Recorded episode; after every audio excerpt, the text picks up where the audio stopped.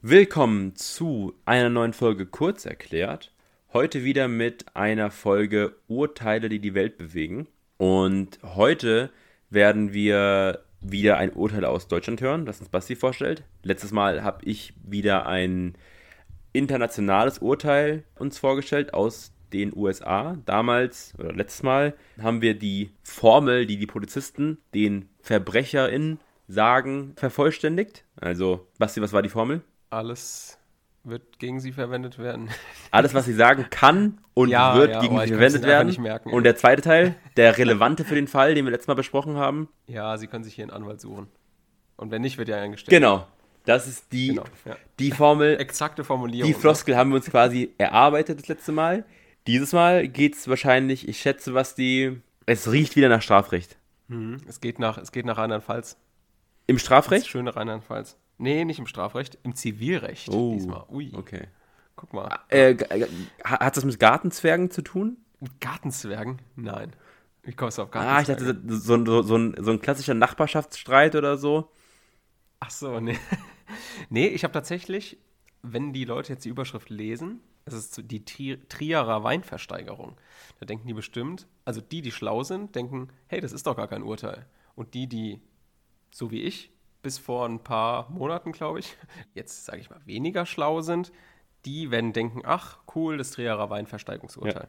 Also, das ist kein Urteil, sondern das ist ein fiktiver juristischer Lehrbuchfall. Und alle, die, sobald sie ins erste oder zweite Semester kommen, die werden das mitbekommen haben. Denn dieser Tri Trierer Weinversteigerungsfall ist ein Klassiker, den man in den ersten zwei Semestern mitbekommt. Und zwar geht es hier darum, das Problem des fehlenden Erklärungsbewusstseins zu erklären. Bei Abgabe einer Willenserklärung. Und erstmal so ein bisschen als Hintergrundwissen. Der Fall wurde von Hermann Issei in seinem Buch Die Willenserklärung im Tatbestand des Rechtsgeschäfts in die Diskussion gebracht. Also der hat das so sich ein bisschen ausgedacht und gedacht, guck mal hier, schaut mal, wie würden wir denn diesen Fall lösen? Das heißt, es ist kein klassisches Urteil, sondern es ist ein Lehrbuchfall, aber auch sehr relevant in Bezug auf das fehlende Erklärungsbewusstsein. Fallkonstellation ist folgende. Der Or- Kurs, du darfst gleich die Frage beantworten. Also, der ortskundige K. besucht eine Weinversteigerung in Trier. Auf dieser Versteigerung werden Gebote durch Handheben abgegeben. Als der K. den befreundeten B. entdeckt, winkt er ihm zu.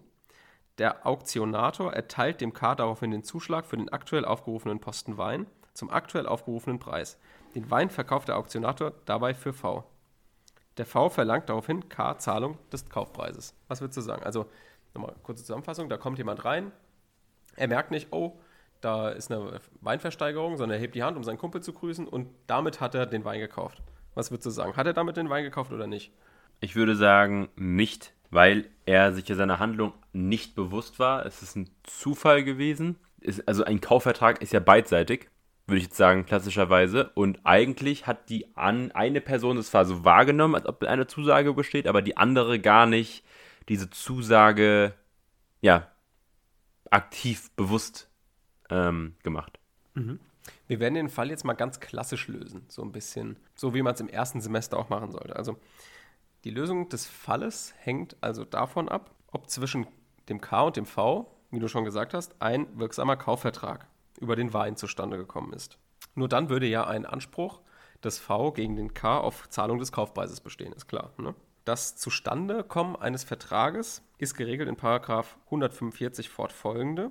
Und hieraus geht hervor, dass inhaltlich übereinstimmende Willenserklärungen der jeweiligen Vertragsparteien vorliegen müssen. So, und fraglich ist halt jetzt, ob dieses Winken des K eine Willenserklärung war. Also war das die Willenserklärung, hier, guck mal, ich möchte den Wein kaufen. So, was ist jetzt eine Willenserklärung? Eine Willenserklärung setzt sich zusammen aus dem äußeren und inneren Erklärungstatbestand. Aus der Perspektive eines außenstehenden, objektiven Betrachters, der die Gebräuche der Auktion kennt, lässt sich einwandfrei sagen, okay, der hat hier den Zuschlag angenommen. Ne?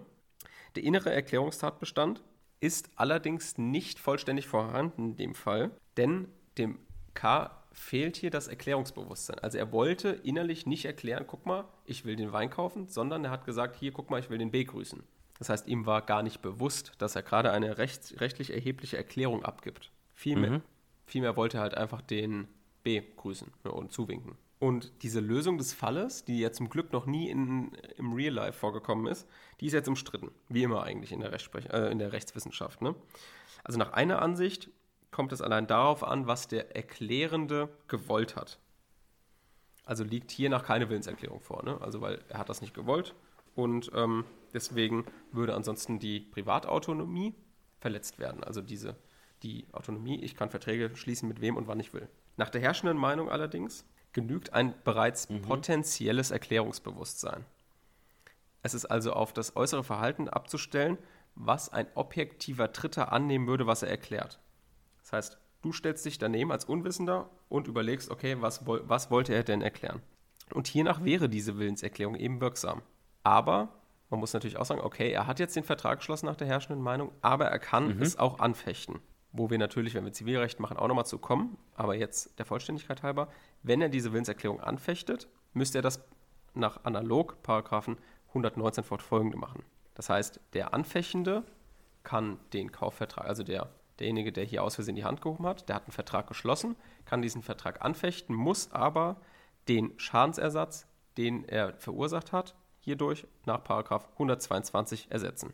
Genau, die Rechtsprechung macht das genauso die differenziert, ob der Erklärende hätte verstehen müssen, dass er hier eine rechtserhebliche Erklärung macht. Also man guckt einfach, du stellst dich daneben und sagst, okay, den Umständen in diesem Raum hier, was wollte er erklären? So, das heißt, die, die Abschlussbegründung auch der Rechtsprechung ist, da K im Fall der Trierer Weinversteigerung bei Anwendung der erforderlichen Sorgfalt hätte erkennen können, dass sein Handheben in der Auktion ein Gebot abgeben wird, ist seine Willenserklärung nach der herrschenden Meinung wirksam, aber anfechtbar. Ne? Das heißt, grundsätzlich Vertrag zustande gekommen, aber anfechtbar, eventuell muss er Schadensersatz leisten. Genau. Und das ist so dieser Lehrbuchfall. Ja. Stimmt. Ja. Sehr gut. Dann okay. danke fürs Zuhören gut. und bis zum nächsten Mal. Bis zum nächsten Mal. Tschüss. Tschüss.